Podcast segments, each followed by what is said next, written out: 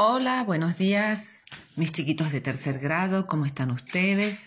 En el día de hoy vamos a terminar con el capítulo de los inmigrantes y vamos a leer sobre historias tanto de un Senegal, que es un país de África, y de una chica coreana que vinieron a vivir a la Argentina y cuentan su historia. Entonces, ustedes van a leer las historias de ambas personas y van a trabajar con el libro y lo vamos a dar como cerrado.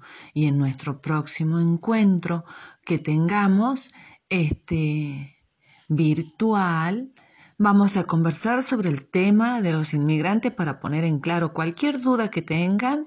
Así que bueno, nos estamos viendo prontito. Besitos, besitos y a trabajar con el libro, las páginas que les estoy mandando. Chao, chao.